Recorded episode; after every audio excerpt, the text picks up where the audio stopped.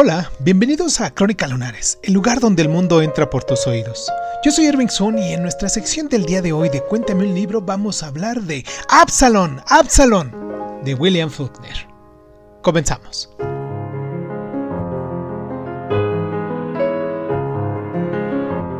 Novela contada cinco veces entre lo que es 1835 y 1910, mientras Sutpen descansa de su persecución de su arquitecto francés oído con un grupo de esclavos, es la vida de Thomas Sutpen, de campesino a plantador, de su plantación llamada Cien, y de Von, su posible hijo que quizás sea negro y, y si lo es y Sutpen lo reconoce, haría que todo se viniera abajo.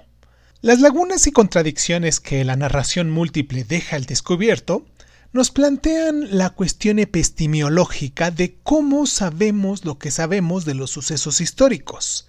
Pero dado que en Absalón, Absalón, las preguntas surgen de un problema laboral específico de una región, el de un negado cuerpo negro dentro del blanco cuyo trabajo forzado da sustancia a la cara, la piel, el sexo y a la tierra de la clase blanca propietaria, estas preguntas cambian. ¿Quién sabe qué y cómo lo hace? Se reformula cómo, cómo sabiendo que su cara, piel, sexo y tierra están hechos por la mano de obra afroamericana, el bien dentro de los bienes, que pueden seguir negando lo que saben.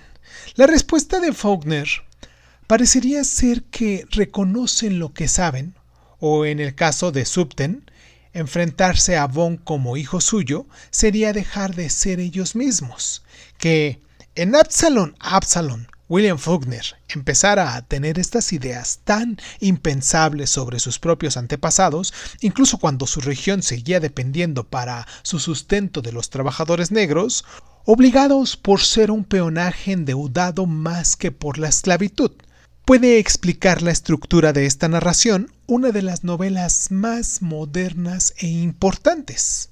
William Faulkner recibió el premio de literatura en 1949. Si ya leíste esta de Absalom Absalom, pues mucho me gustaría que me dejaras tus comentarios si encuentras alguna cajita de comentarios, si nos estás escuchando eh, en cualquiera de las plataformas donde pudiera haber un lugar donde pudieras dejar tus comentarios, pues adelante. Y si no, pues dime al menos aquí en Spotify, si es que me estás escuchando en Spotify también, eh, ¿qué otro libro conoces de William Faulkner?